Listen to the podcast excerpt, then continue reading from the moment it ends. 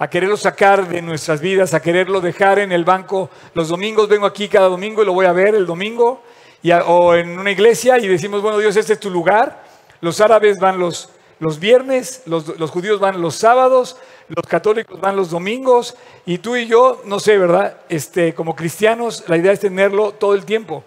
Y dejamos a Dios guardado en un lugar y decimos, aquí vengo el viernes, vengo el sábado o el Shabbat o vengo el domingo y vengo a estar contigo. Dios, aquí te quedas todos los demás semanas me voy de vacaciones y te vengo a ver un ratito el domingo. No es así.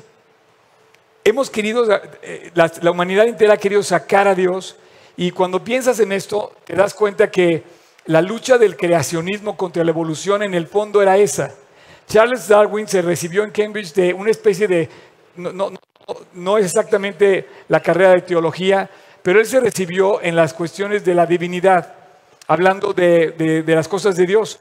Y sin embargo, creó esta, esta teoría de la evolución donde dice que la, que la raza humana, que toda la creación, por, por azares de la coincidencia y de un proceso natural que va en mejora continua, los organismos evolucionan a un estado mejor que el anterior. Para el cristianismo la muerte es una desgracia y la consecuencia del pecado.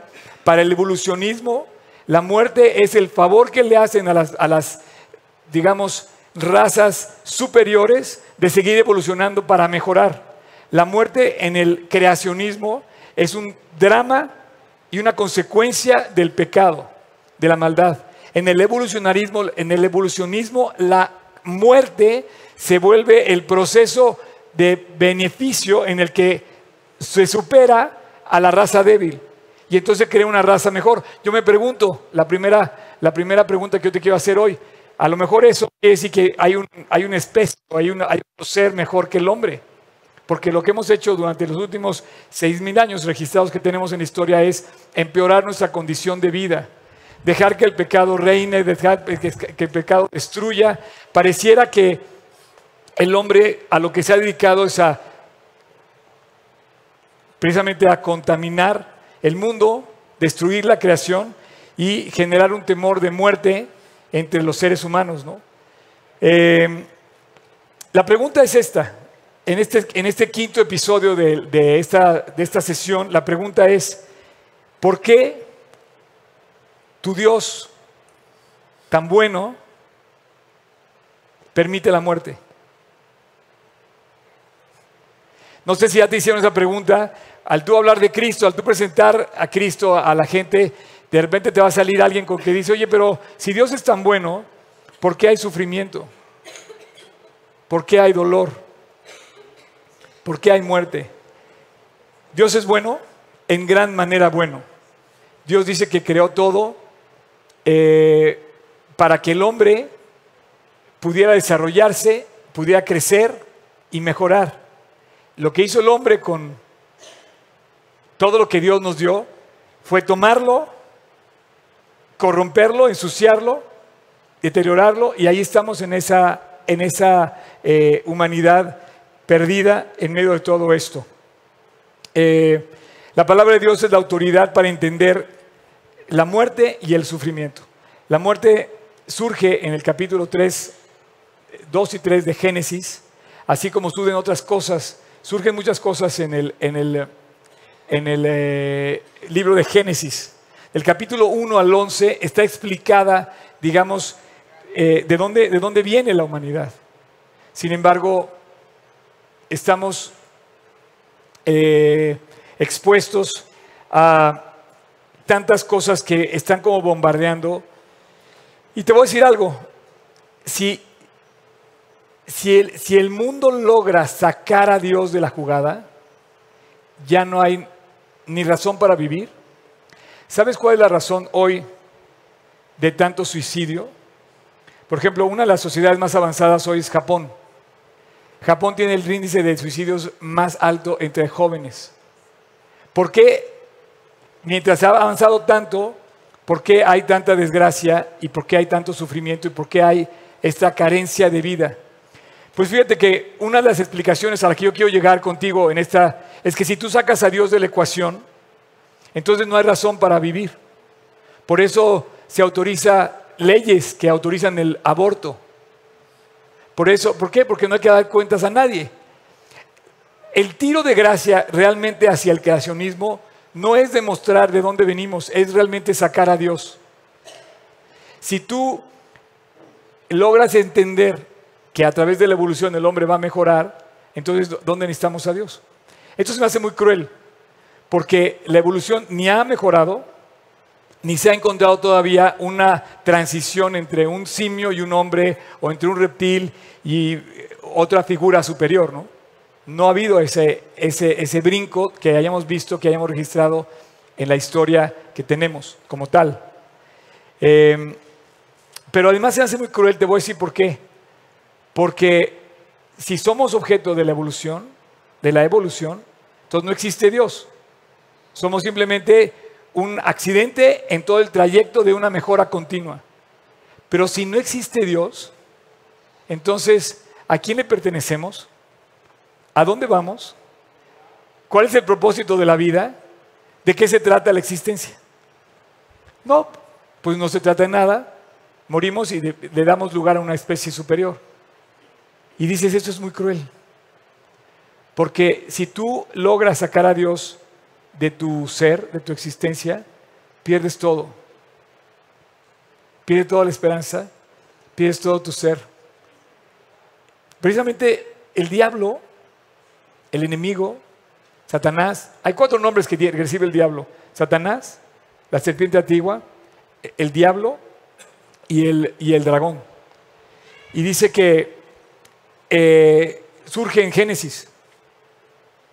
Aunque aparentemente la rebelión del diablo viene de aquella rebelión donde en Isaías se menciona que hubo una rebelión de los ángeles contra Dios y arrastró tras de sí a todos los que quisieron creer en él. Entonces hubo una, rebelión de los ángeles contra Dios. Y, y, esto se queda registrado en el libro de Job, en el libro de Isaías y de alguna manera también en Apocalipsis.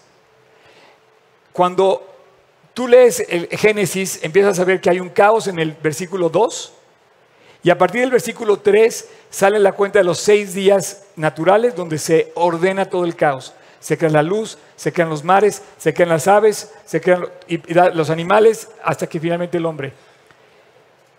Sin embargo, en el capítulo 3 aparece la figura del diablo. Y dices, ¿dónde estaba? Porque no lo hemos leído hasta ahorita. Capítulo 1, capítulo 2 y aparece 3 el diablo. ¿Quieres poner por favor el versículo 1 del capítulo 3 de Génesis? Dice, con que Dios te ha dicho que no comáis de todas las... Eh, de todos los, frutos del huerto, ¿dónde estaba en el capítulo 3, donde aparece el diablo? Dice, la serpiente era astuta más que todos los animales del campo. Eh, y de repente aparece ahí la tentación. Y aquí es donde surge el arma número uno de, que ocasiona todo lo demás. La desventura, la desilusión, la depresión, la tristeza, aquí surge. Porque dice, ah, entonces Dios te dijo eso. No. Y entonces algo que siembra el, el diablo, siembra duda en Adán y en Eva. La duda del amor de Dios. Ah, Dios te dijo eso. Aparte es una mentira. Pero surge en ese momento y se manifiesta esto y tenía que haber esto. Yo te quiero decir que este versículo tenía que estar porque en cualquier momento que estamos viviendo ahorita, estamos tomando decisiones conscientes. Y tú puedes creerle a Dios o creerle a la duda. Normalmente hoy tenemos eh, como que en principio, no, no, Dios no existe. ¿Dónde está? No contesta. Dios se olvidó de mí. Dios no me ama. Si es tan bueno, ¿por qué hay muerte? Si es tan bueno, si ama tanto, ¿por qué hay desgracias? ¿Y por qué hay tristezas? ¿Y por qué hay sufrimiento? ¿Por qué no me contesta? Se olvidó de mí. Y entonces vivimos en un mar de duda sobre el amor de Dios. Yo quisiera preguntarte, meter el fondo de tu corazón y preguntarte si tú confías en que Dios te ama. Yo no sé cuántos me, contestarían, sí, a lo mejor tú ves que sí, pero en el fondo de nuestro corazón, cuando las cosas se ponen fuertes, cuando tu hijo se enferma, cuando pasa una, fuerte prueba, cuando viene una, una cuestión que no podemos eh, atender nosotros, de repente empezamos a dudar de Dios. Otra cosa que provoca la duda es el tomar las cosas en tus manos, te enojas, te peleas. Y yo te digo una cosa, yo aún así, yo quiero decirte algo, eh, en lo personal, también tengo mis tentaciones. Esta semana fue una de las semanas más difíciles que he vivido. Llevo dos semanas a mi grado máximo de prueba. Tú me ves tranquilo, o no sé si me ves tranquilo, me ves angustiado, pero la verdad es que estoy pasando por un tiempo de mucha prueba.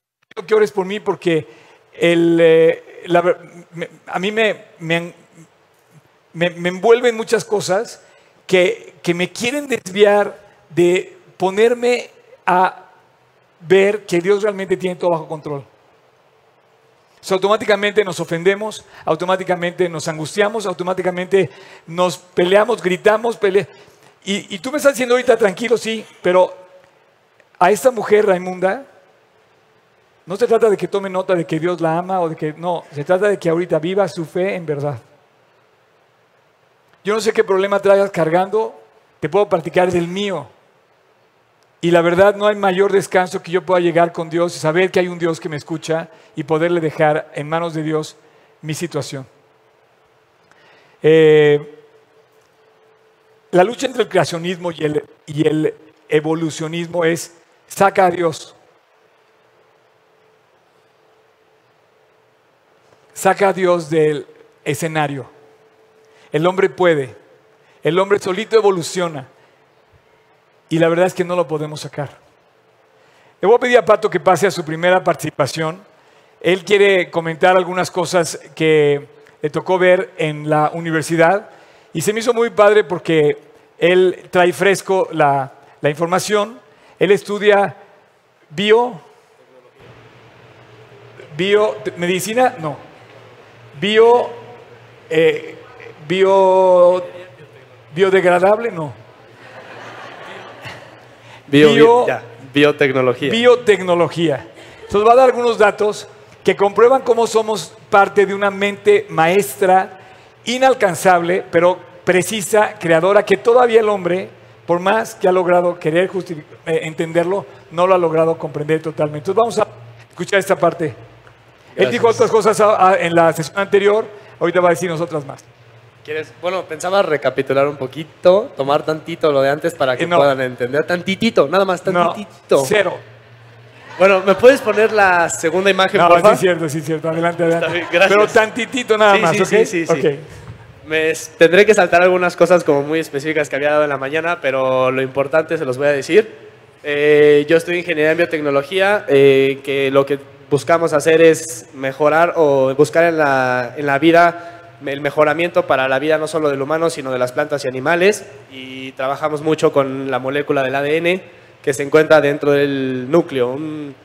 algo para que, bueno, mi propósito para dar esta plática es que no se crean la mentira de que esto es obra de la casualidad.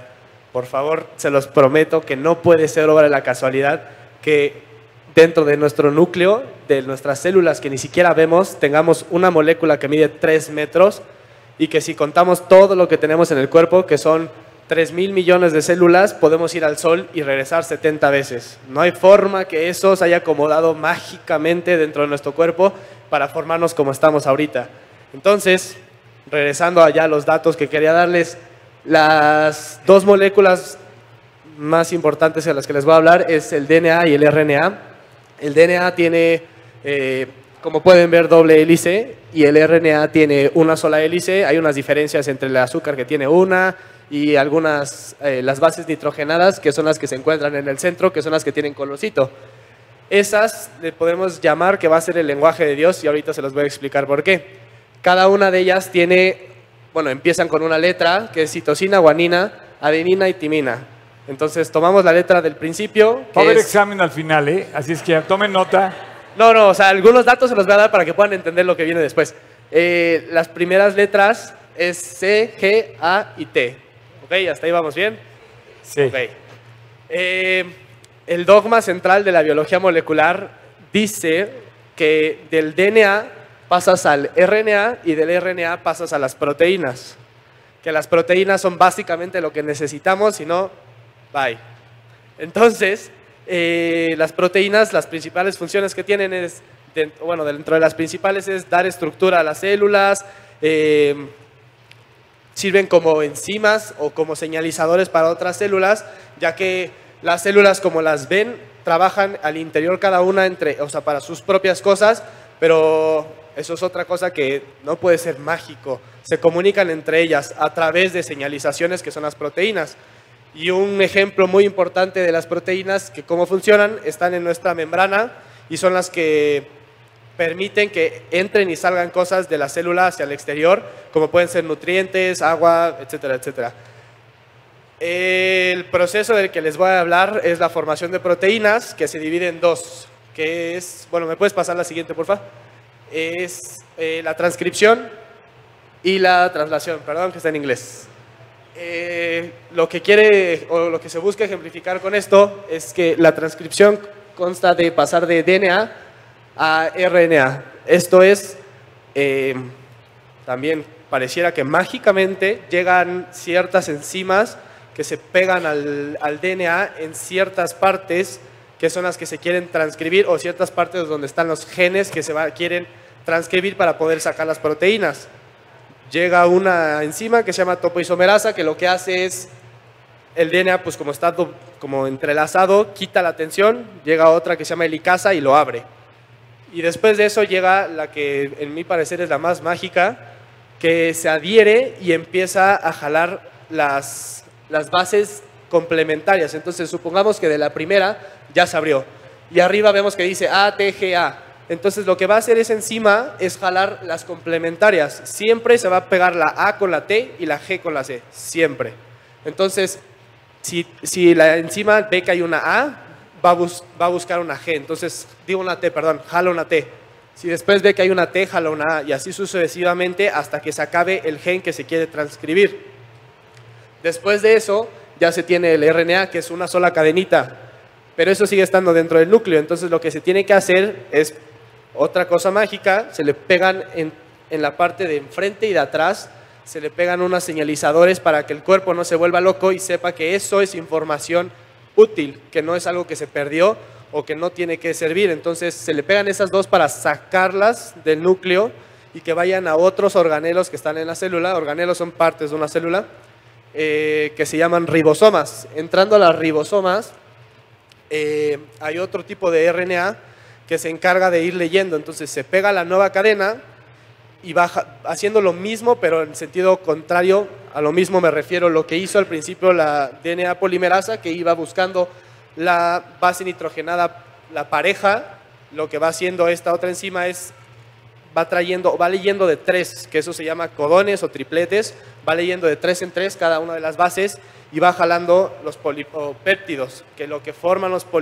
los péptidos al juntarse es un polipéptido y un polipéptido es una proteína. A lo que voy con todo eso es que si una de esas letras no está en el orden correcto, al momento de que pasa al siguiente paso, o sea, en el ribosoma, ya no la va a poder leer. Entonces, en lugar de jalar determinado péptido, va a traer otro entonces la proteína va a ser diferente. Y lo que hacen esos péptidos es que la proteína, si me puedes pasar a la que sigue. Ah, bueno, esa es la, enzima, la polimerasa que se pega para ir eh, buscando las bases complementarias. La que sigue, porfa. Esa es como una especie de animación que se hizo para que fueran viendo, esa es la enzima, como ya como en vida real se le podría llamar. La que sigue, porfa. Ese es el ribosoma y esto es el tipo de RNA que les estaba mencionando que va leyendo. Este es un aminoácido y si el aminoácido es distinto, entonces esta cadena en lugar de, no sé, por aquí, por ejemplo, aquí ser azul y rojo, si aquí fuera azul y amarillo, ya es otra proteína y entonces la que sigue. Esto es una proteína en su forma más compleja y lo que van haciendo los, cada uno de los aminoácidos es que va una cadena recta y al momento de que encuentras cierto aminoácido se gira. Entonces se van haciendo los plegamientos que se van viendo en toda la proteína. Y lo que generan esos plegamientos son zonas activas, se les llama, para que puedan interactuar con otras proteínas o con otras partes de nuestro cuerpo. Y si esa, la secuencia que yo les dije está alterada, se conoce como mutación, pero no se imaginen una persona que tiene un, un brazo extra o algo así. No, no, no. La mutación es que nada más se le cambió una base.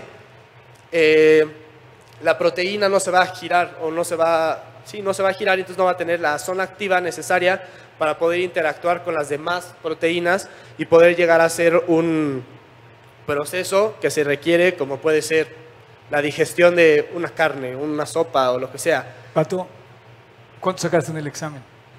Me fue bien, la verdad, pero a lo que voy es, me gusta mucho, sí está muy, muy ñoño, me gusta mucho, pero en la semana cuando estaba preparando este mensaje, bueno, pequeño mensaje, eh, Dios traía a mi cabeza como, vale la pena todas las desveladas que me tuve que aprender estas cosas, sí, en su momento le puedo dar la gloria haciendo esto.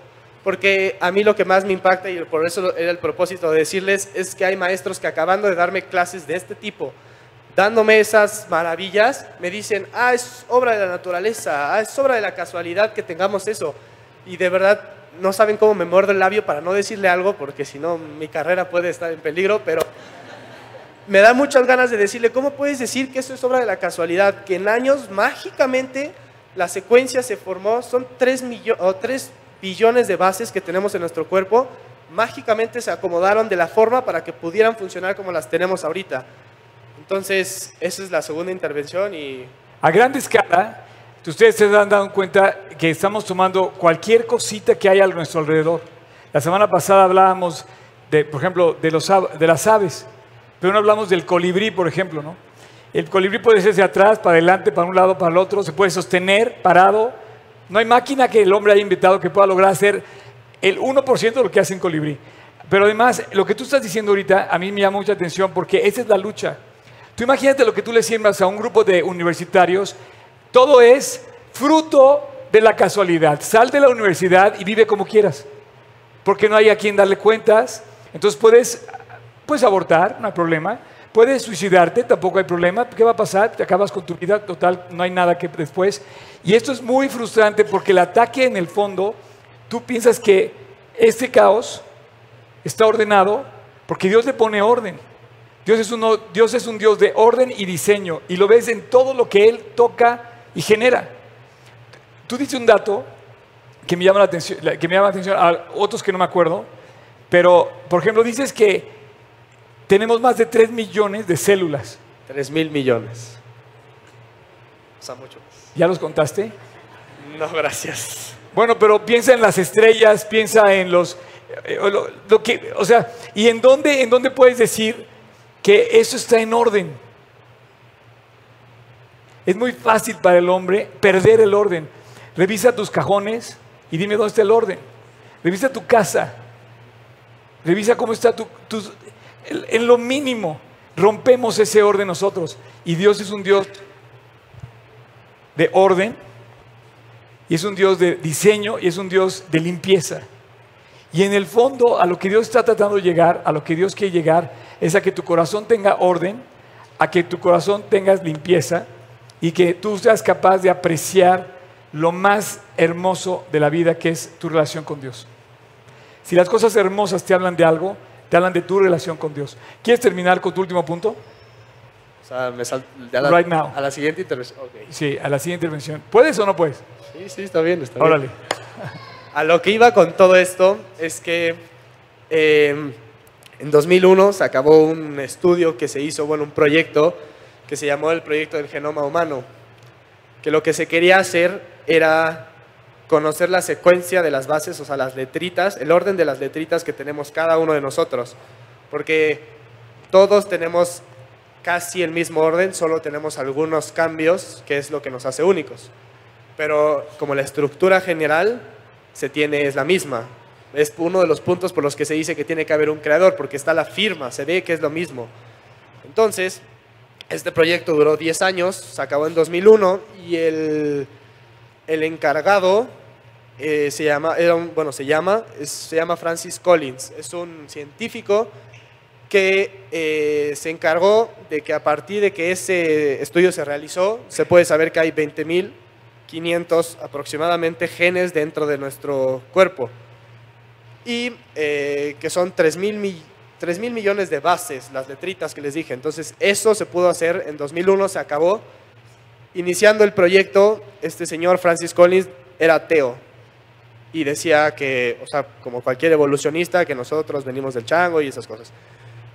Y, bueno, estoy citando lo que él decía, estoy citando, no crean que yo pienso eso, yo le estoy hablando de exactamente lo contrario. Perdón. Entonces, conforme fue avanzando el proyecto, el cuate se, vio, fue, se fue dando cuenta que esto no puede ser obra de la casualidad, como les vengo explicando. Y llegó a tal punto que a la mitad, del, bueno, no a la mitad, pero durante el estudio dijo, se acabó. Esto tiene que, tiene que haber una explicación para esto. Y dijo, voltea al cielo y dijo, es Dios. Y a partir de ahí, él es un científico declarado como cristiano que defiende la fe ante sus colegas y se ha aventado buenos rounds con algunos otros científicos y la verdad es que tuve la oportunidad de leer su libro y es impresionante cómo la persona a la que Dios le dio gracia y le permitió, porque los que estamos en la ciencia muchas veces se nos sube la verdad porque descubrimos cosas que, o descubren cosas que son impresionantes, pero es Dios quien les dio gracia o quien les abrió el entendimiento para poder descubrir eso. Y este cuate se dio cuenta de eso y dijo, es que esto tiene que tener una razón y a partir de entonces él se encargó que ese proyecto no solo quedara en el descubrir la secuencia de genes o la secuencia de bases del cuerpo humano, sino de poderle dar la gloria a Dios a través de esto y pues es lo que yo quería hacer a través de esta plática. Gracias.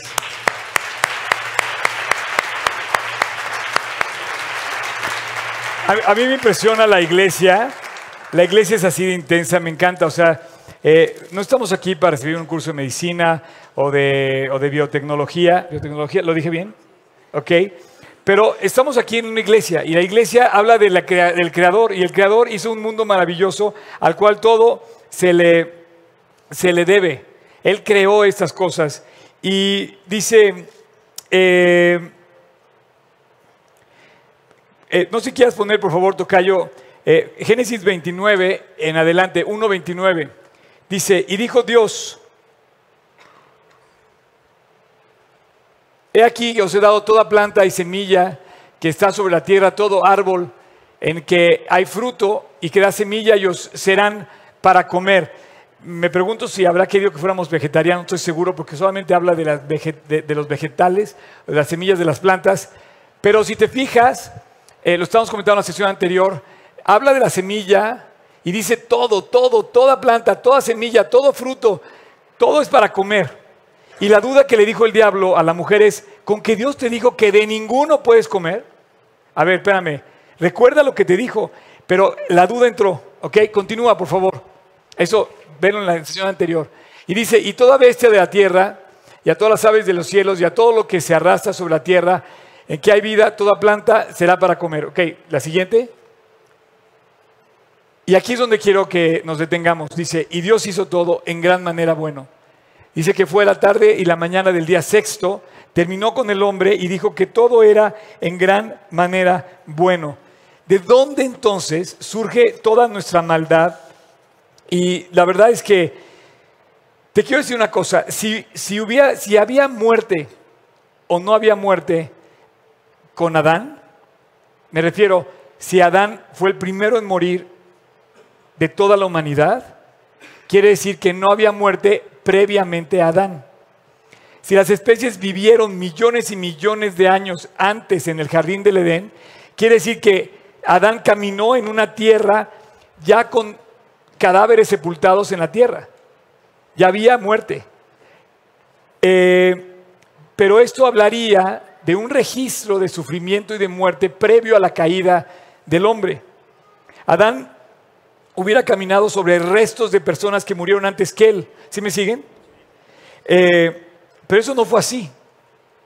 No, no hay nada que haya registro, por así, en el tema de la creación que haya existido muerte y sufrimiento previo a Adán.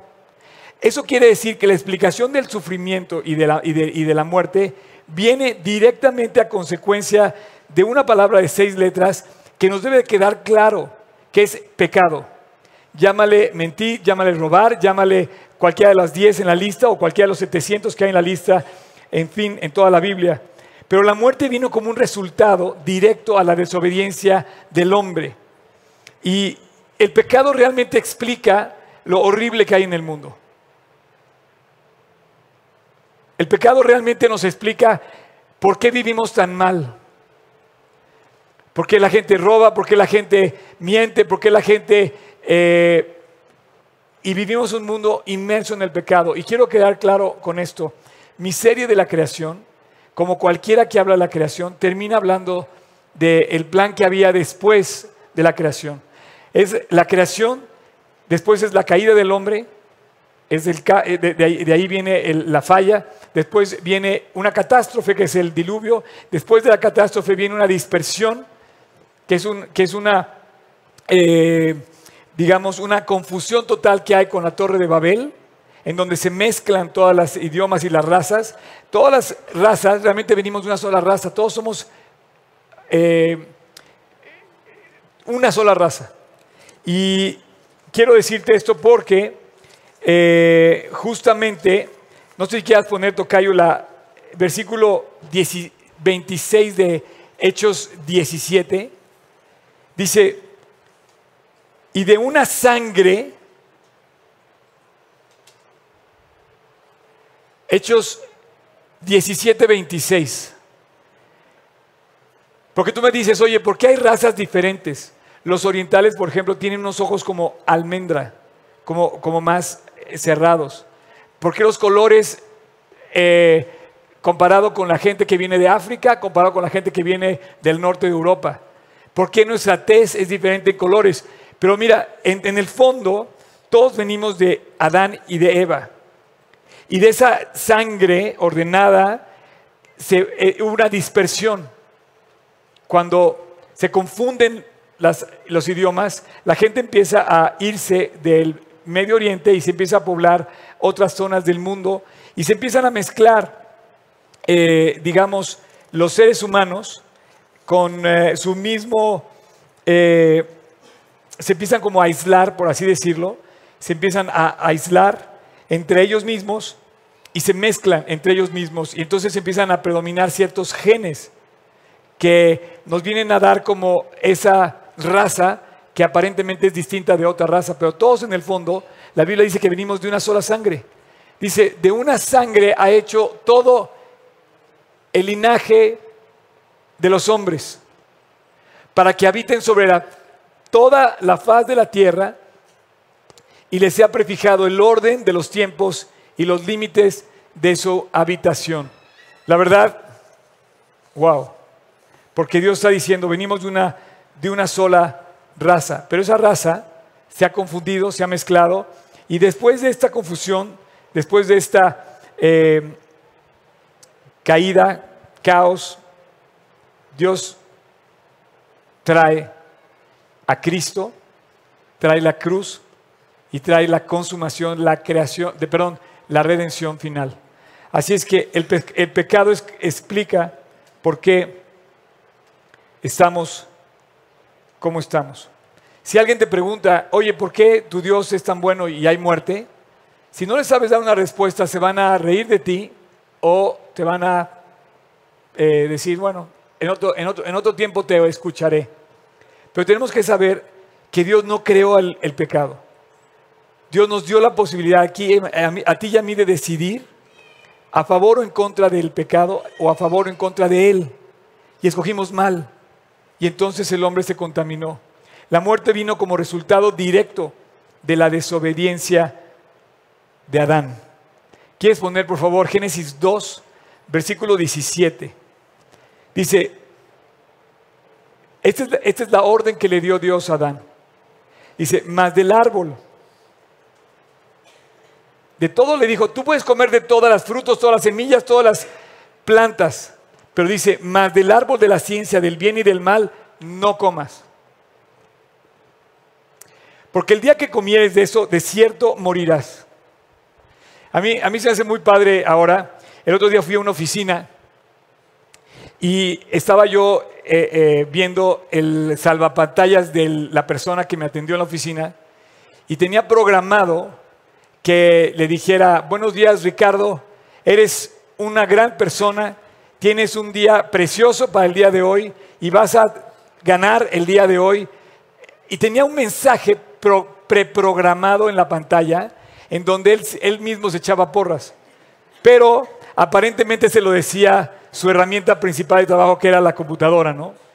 Quiero decirte que Dios no hizo ni esclavos, no hizo ni soldados, y no vino por soldados, ni por esclavos, ni por sirvientes, ni tampoco programó computadoras. Fue algo mucho más sofisticado como lo que acaba de decir Pato. Programó un ente tal, único. ¿Sabes que entre los 7 mil millones de personas que vivimos actualmente y quizás otro tanto parecido que ha vivido en todo el tiempo de la humanidad, no hay nadie igual a ti? Dices, qué bueno tengo la patente o puedes decir, qué bueno, imagínate el caos, ¿verdad? Pero gracias a Dios que nos hizo únicos. Y en esa, en esa uniqueness, en esa eh, sola personalidad que tenemos, Dios te hizo increíble. Y no solamente eso, todo este orden de letras, números y todo lo demás que yo tampoco entiendo igual que tú y que yo no sé, a lo mejor alguno que sí lo sabe entender, Dios programó para que tuviéramos nosotros una razón de existencia, pero no hizo computadoras. Las las pudo haber hecho. Pudo haber hecho 7 mil millones de personas que dijeran, Señor Jesús, eres lo máximo, te alabamos, creemos en ti, somos lo máximo. Pudo haberse levantado hoy Jesús en el universo y 7 mil computadoras, tú y yo, diciéndole, Señor, eres lo máximo y perfectos, sin pecar. Pero eso no es lo que quiere. Ese no es el amor, ese no es la decisión, ese no es la libertad. Y entonces le dijo al hombre, señores, ¿Tú crees que Dios dijo, no, no, no, te voy a matar de hambre, no quiero que comas? No, lo trae bendecido. Bendice, multiplícate. Si no lo, crees, ve el capítulo de la mañana. Te bendijo cuando te hizo. Crece, multiplica, fructifica. Adelante, te voy a bendecir. Y que dijo, pero no comas una cosa. No sé si lo has hecho con tus hijos o tú mismo has hecho. La prueba del bombón le dicen unos. Dice, oye, mira, te voy a dejar aquí, te dejo el bombón, si lo dejas así como está, cuando yo regrese te voy a dar la caja de bombones. Y el niño empieza, y empieza por un cachito. Y esa es la naturaleza de los seres humanos. Con una cosa que Dios nos dijera no, nos iba a dar la libertad. No sé si me estás entendiendo. Dios hizo que el hombre fuera libre y que tú decidieras quererlo buscarlo, anhelarlo. Su máximo para Dios es que tú de todo corazón y yo de todo corazón me levante y decirle, Dios, eres todo para mí, te entrego mi vida y le entregas desde el fondo de tu corazón tu ser. Pero tuvo que haberle dicho eso en libertad total. Lo creó perfecto, en un mundo perfecto, un hombre casi perfecto, y le dijo, pero no comas una cosa. Porque el día que comas, ese día vas a conocer la muerte. La Biblia explica que el hombre nace perfecto, en un mundo perfecto, en una creación que dice la Biblia en gran manera buena, pero cuando el hombre peca, llega el sufrimiento, llega la muerte. Y a partir de ahí hay restos, hay fósiles. Vamos a hablar de los fósiles. Fíjate que los fósiles es algo muy interesante, porque pensamos que un fósil puede ser un perro atropellado. No.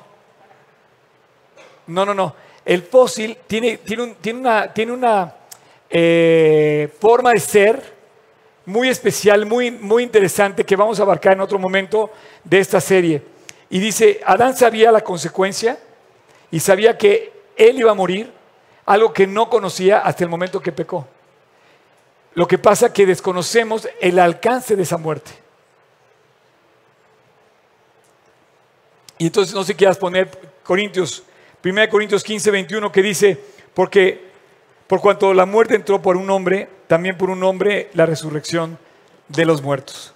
Y entonces aquí se puso Dios de tú a tú con el hombre y le dijo, ok, el creador le dice a su creación, ya echaste a perder las cosas. Pero solo Él, solo el Creador podía rescatarla. Por eso Cristo vino al mundo y por eso la cruz. Tenía que haber muerte, tenía que haber muerte para salvar al hombre, porque la consecuencia del pecado era la muerte y Él trajo la resurrección de entre los muertos. Jesús iba a ser aquella persona que nos iba a dar esa resurrección. Y lo pone en el capítulo 3, aparece el diablo, aparece la duda y aparece la muerte. Vamos a ver capítulo 3 de Génesis Tocayo, versículo 17, 18 y 19. Y dice, al hombre le dijo, por cuanto desobedeciste a la voz, perdón, por cuanto obedeciste a la voz de la mujer y comiste del árbol que te mandé diciendo, no comerás de él.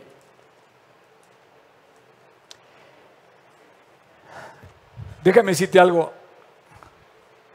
Es que las palabras de la Biblia no son, no es cualquier libro. En la sesión anterior vimos cómo Dios le dijo al hombre la las palabras de bendición. Dice, bendito serás, vas a sojuzgar sobre todos los animales de la tierra, vas a tú a dominar sobre todo.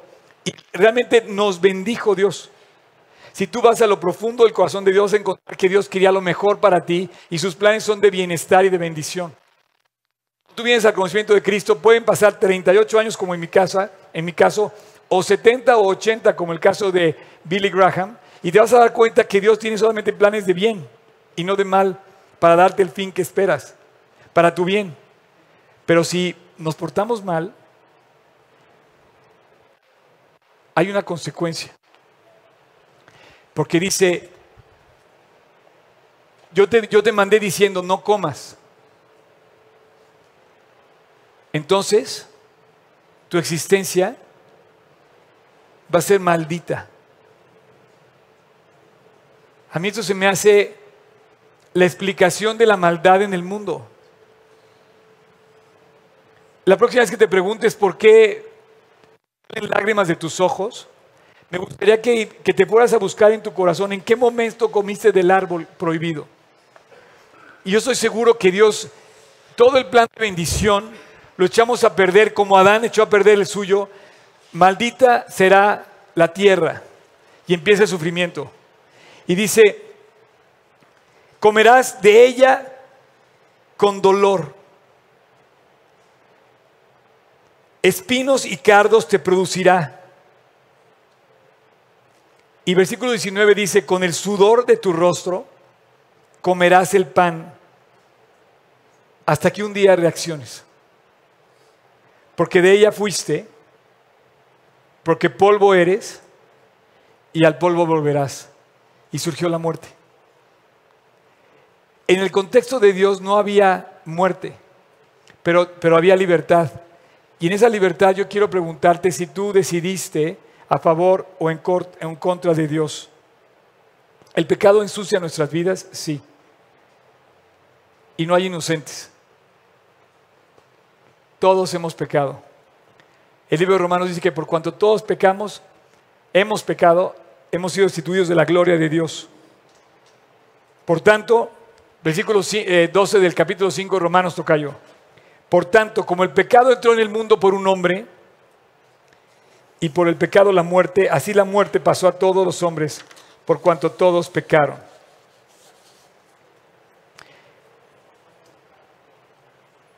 Y, te, voy a, poner aquí un... Eh, estoy llegando al final de mi plática. Les voy a pedir, por favor, a los del worship, si quieren subir.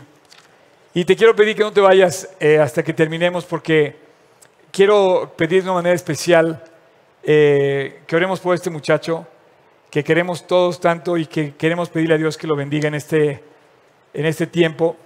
Y antes de que lleguemos ahí vamos a hacer varios anuncios, pero eh, puedes poner, Tocayo, Romanos 8:22, por favor.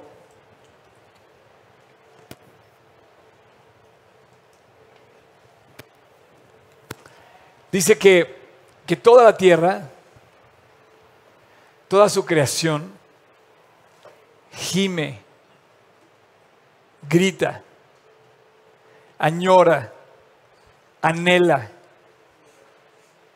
está con dolores de parto, dice, la creación, la creación no pecó.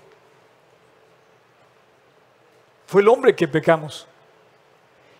Todo lo que está rodeando la vida del hombre, vio cuando el Dios creó al hombre y cuando le dijo, crece, multiplícate y sé de bendición. Y dice que esa creación gime y grita que un día regrese todo ese orden que existió. Y Romanos dice que un día va a regresar, que un día va a poner orden. Ese día, yo me cuestiono a veces si, si ya llegó en mi vida o va, o va a llegar. Porque algún día voy a morir y voy a ver cara a cara a Dios y lo voy a ver en persona. Pero quizá ya llegó ahorita ese Dios que ya me hizo ver el orden al cual pertenezco. A los 18 años, un día entendí que Dios me amaba y que Dios tenía algo para mí. Pues todavía puedes decir, no estás casado, no eres millonario, tu iglesia no está llena como debía estar, debía estar debías de tener el Auditor Nacional o no sé. No, no, no, Él llenó mi corazón. No llenó mi iglesia. No llenó mi cuenta de banco. No llenó eh, mi refrigerador. Llenó mi corazón. A los 18 años gemía yo por paz. Deseaba encontrarme la respuesta de la vida. Busqué y busqué y busqué y busqué. Y ni el genoma humano, ¿verdad? Como la ciencia busca, y de repente encontré que hay un Dios en los cielos que tiene, que tiene cuidado de mí, que tiene amor por mí, que quiere a lo que yo soy.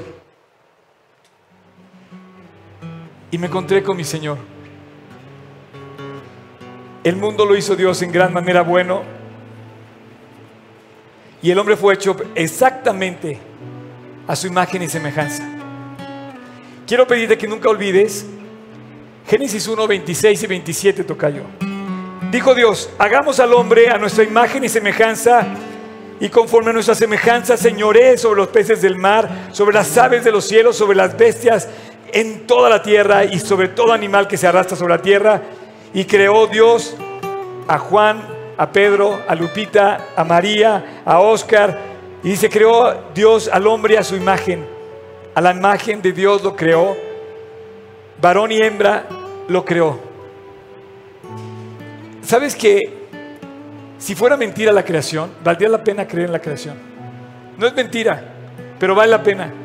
Tan solo la idea de que yo le pertenezca a alguien, de que alguien quiso, tuvo interés por mí desde que me creó, tan solo el concepto de saber que no soy fruto de la casualidad y de la coincidencia, que de repente, ¡pum!, habemos 7 mil millones de personas fruto de la casualidad nada más porque sí.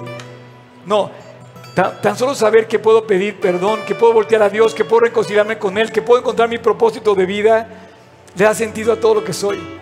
Yo no sé si tú ya lo encontraste, pero hoy Dios está volviendo a decir que tu ser, lo más profundo de tu ser está gimiendo, está deseando encontrarse con Dios.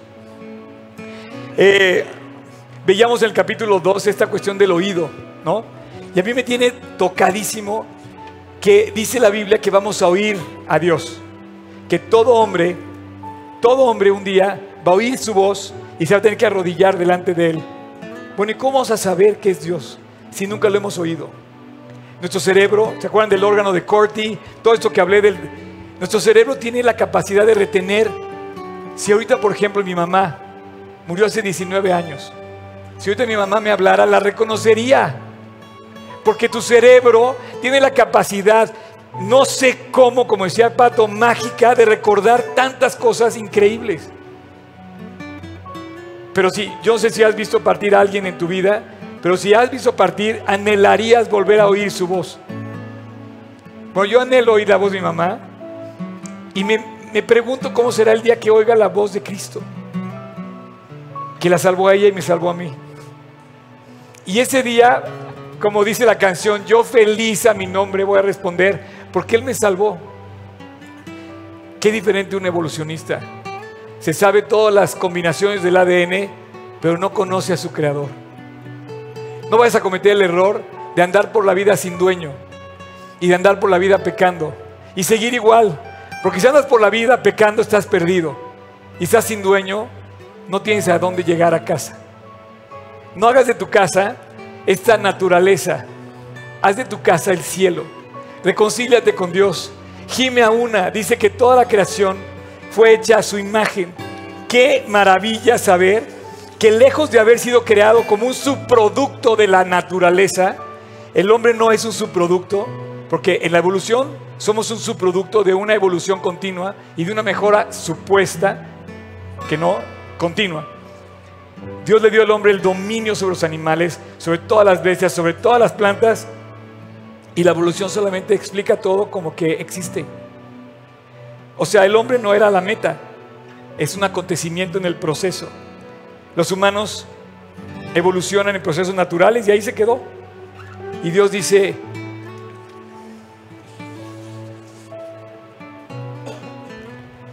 venid a mí, todos los que estáis trabajados y cargados, y yo os haré descansar. Como dueño absoluto del ser creado, te dice, ven conmigo, yo te voy a dar la razón de ser. Todo que te pongas de pie, vamos a hacer una oración. Y ese es tu momento para reconciliarte delante de Dios, porque yo, yo creo que estamos llamados a este reencuentro con Cristo.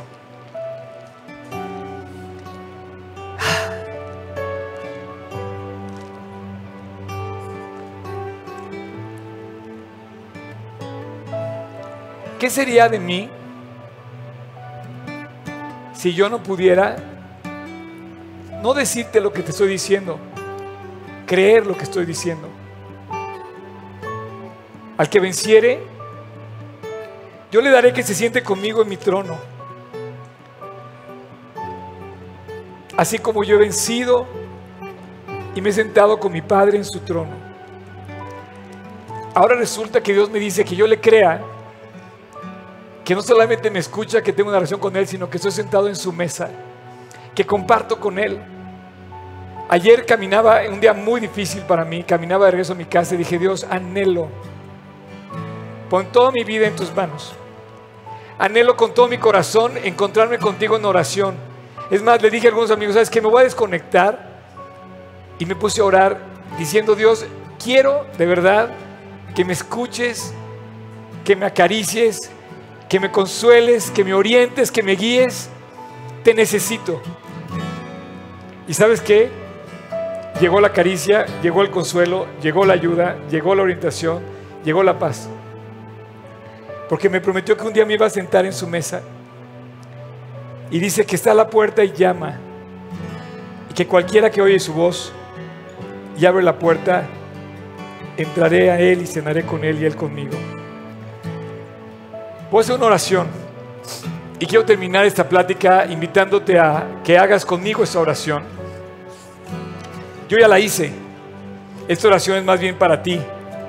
Y te quiero pedir que si tú quieres y me estás escuchando también en internet o en línea, te quiero pedir que ahí desde el fondo de tu corazón te reconcilies con tu Creador. ¿Por qué existe muerte y sufrimiento alrededor de ti? Por una sencilla razón, porque pecaste, porque pequé. Pero Dios dice que de tal manera amó Dios al mundo que dio a su Hijo unigénito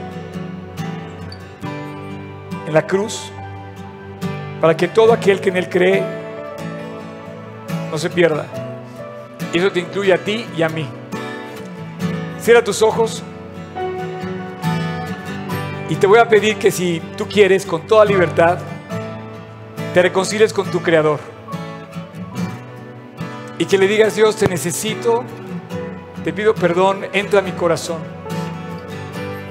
Está la puerta llamando. Si tú oyes la voz y abres la puerta, entrará a ti.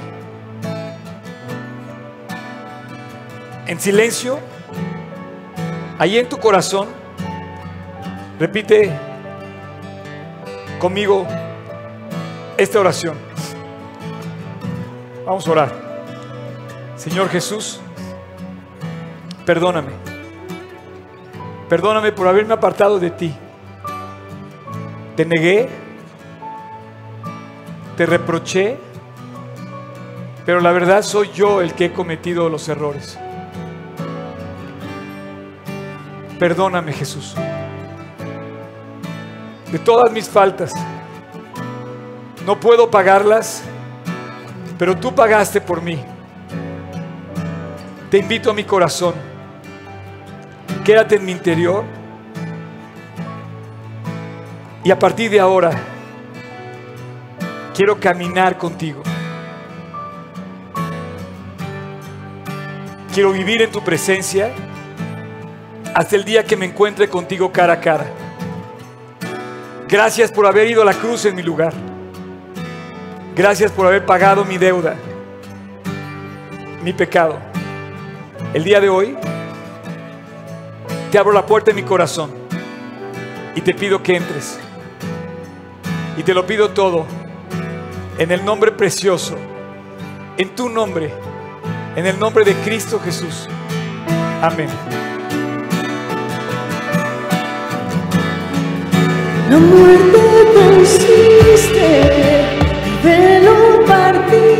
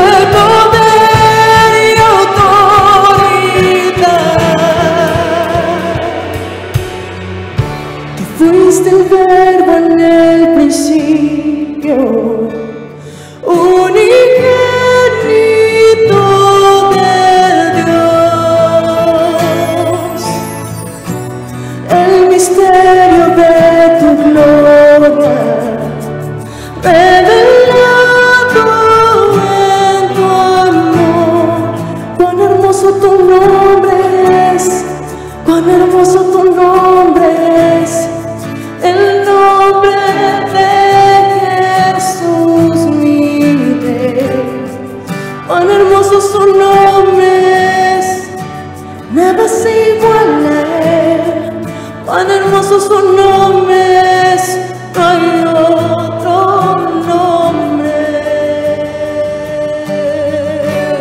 Cuán hermoso su nombre es. Eh, no hay otro nombre en el cielo dado a los hombres en que el hombre pueda ser salvo. Su creación reconciliada con su creador. Yo esto lo hice hace 38 años. Le abrí la puerta de mi corazón a Dios. Yo lo único que quería era encontrarme con Él. A final de cuentas es lo único que va a pasar cuando me muera. Encontrarme con Él. A lo largo de esos 38 años ha sido una aventura increíble. Eh, lo más padre, la experiencia más sublime, es cuando he, he participado con algunos de ustedes en sus momentos más difíciles, al ver partir a un ser querido. Eh, fue muy, emotivo hace rato que se levantó esta chica, eh, Raimunda, a pedir, dice, solamente quería oír un poco de Dios, me dice. Eh, me quitaron mi Biblia en el hospital. No sé qué va a pasar con el pequeño mar, eh, pero sí sé que Dios tiene todo bajo su control. Y me gustaría concluir este tema pidiéndote si tú hoy, esta mañana, tú invitaste a Cristo a tu corazón, déjame gozarme contigo, por favor. Levantando tu mano, lo invitaste a tu, corazón, me gustaría que lo hicieras público y que lo dijeras. Si hay alguien hoy que haya invitado a Cristo a su corazón, me gustaría mucho que lo dijera. Gracias a Dios. Eh, gracias a Dios también que alguien, alguien más, alguien más que haya invitado a Jesús a su corazón esta mañana. Mira, quiero decirles algo. Van a, ahorita van a acercarse con ustedes a hablar, pero dice que Dios hace nuevas todas las cosas. Y que un día, cuando estemos en el cielo, nos vamos a encontrar con Él. Entonces, yo nada más quiero concluir. Aquí dice, fíjate nada más la decisión. Dice, y vi una voz, dice, ahí está la voz, ahí está la voz, dice, y oí una voz del cielo que decía, la voz que anhela la creación, la voz que anhela tu ser, dice, he aquí la casa de Dios con los hombres, y Él morará con ellos, y ellos serán su pueblo, y Dios mismo estará con ellos como su Dios. Y dice, enjugará, y dice, enjugará Dios toda lágrima de los ojos de ellos y ya no habrá más muerte, porque la muerte la conquistó Dios. Así es que, como dice, dice el Dejaste cielo por salvarme. la tumba la Me viniste a rescatar. Eso lo hizo Cristo en la cruz. Mi transgresión tú perdonaste. Nada nos separará.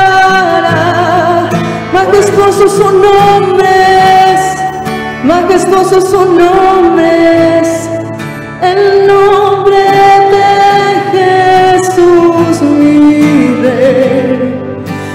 Majestuosos son nombres. Nada se iguala a él, majestuosos son nombres, no hay otro nombre.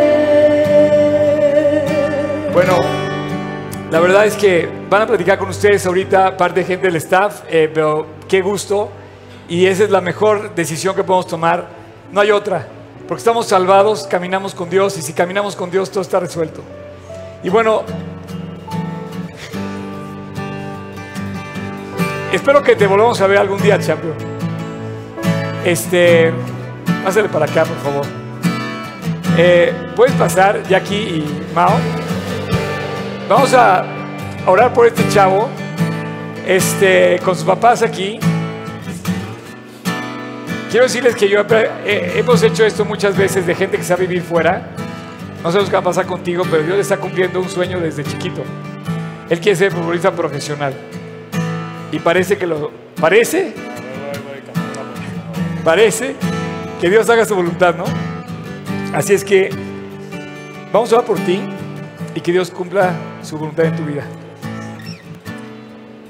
Padre, gracias por esta familia preciosa que nos has puesto cerca. Gracias por la vida de Mauricio, de Jackie y de Pato. Queremos con, con todo cariño encomendarte a este chavo para que sea una luz que brille a donde quiera que tú lo lleves. Dale la oportunidad de servirte y de dar un testimonio de ti como lo ha hecho hasta el día de hoy. Gracias, porque se lleva el mejor en el corazón, porque va contigo y tienes planes de bien para él. Cuídalo, bendícelo y guárdalo. Ábrele puertas y llévalo tan lejos como tú hayas pensado. Y te damos gracias por haber sido testigos de lo que has hecho en él y lo que has hecho en la vida de sus papás. Gracias por tener testimonios así, que nos alientan, nos edifican y nos hacen comprender que eres inagotable, inigualable. Gracias Dios. Bendícelo, bendice a él, bendice a su familia y ponemos esto en tus manos porque te lo pedimos en tu precioso y dulce nombre, en el nombre de Cristo Jesús. Amén.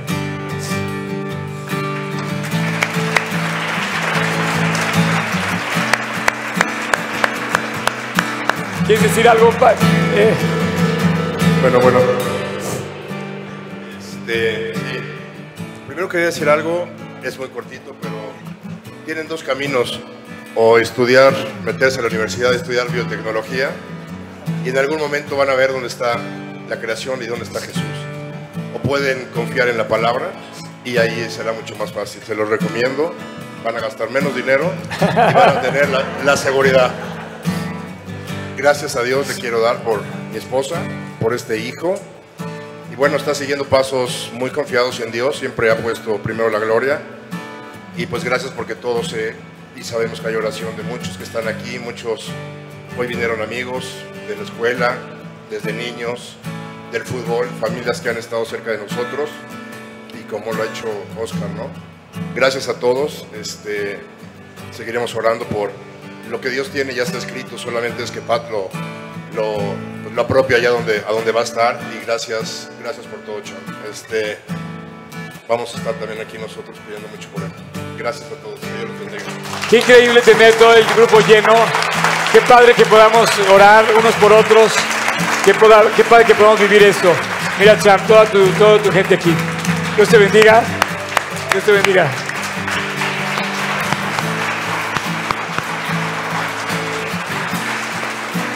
¿Puedes seguir tocando? Sí. Ti.